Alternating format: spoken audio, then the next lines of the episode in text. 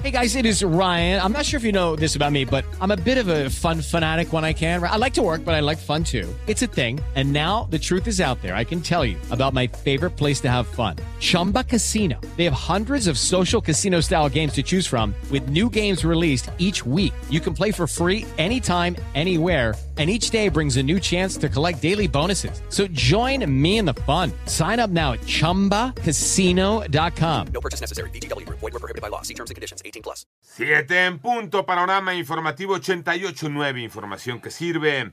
Yo soy Alejandro Villalbazo en el Twitter, arroba Villalbazo13. Es viernes 19 de agosto, Iñaki Manero. Vámonos a las cifras de COVID en México, las tiene Mónica Barrera. En las últimas 24 horas, México registró 9.319 nuevos contagios y 76 muertes por COVID, para un total de 328.947 fallecidos y 6.958.972 casos confirmados. La Secretaría de Salud informa que en la semana epidemiológica número 32, que comprende del 7 al 13 de agosto, se reportaron en promedio 5.566 contagios por día. El informe técnico diario señala que la ocupación hospitalaria área de camas generales es de 8%, mientras que las de camas con ventilador mecánico es de 3%. En 889 Noticias, Mónica Barrera.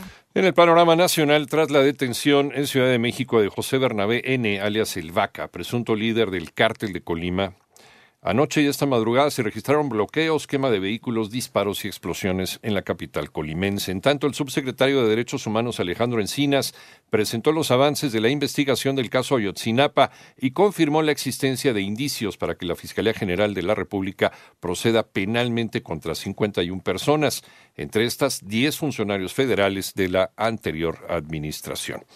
La Fiscalía Especializada en Delitos Electorales determinó no llamar a declarar al presidente de México por el caso de su hermano Pío, debido a que el jefe del Ejecutivo Federal está exento de acudir al Ministerio Público. La iniciativa privada pidió al gobierno de México actuar de inmediato para evitar que la violencia siga escalando. María Inés Camacho.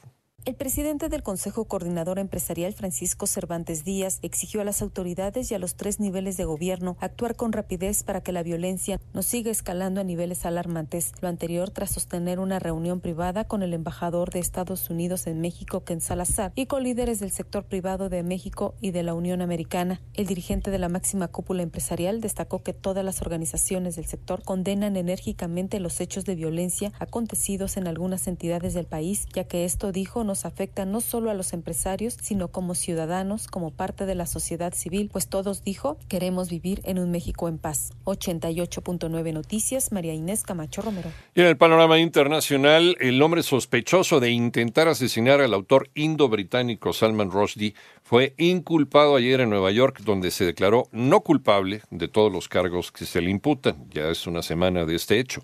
Por otra parte, el Papa Francisco excluyó abrir una investigación canónica contra el cardenal canadiense Marc Boulet, a quien se le ha acusado por abuso sexual, al señalar que no hay suficientes elementos para iniciar esta indagatoria.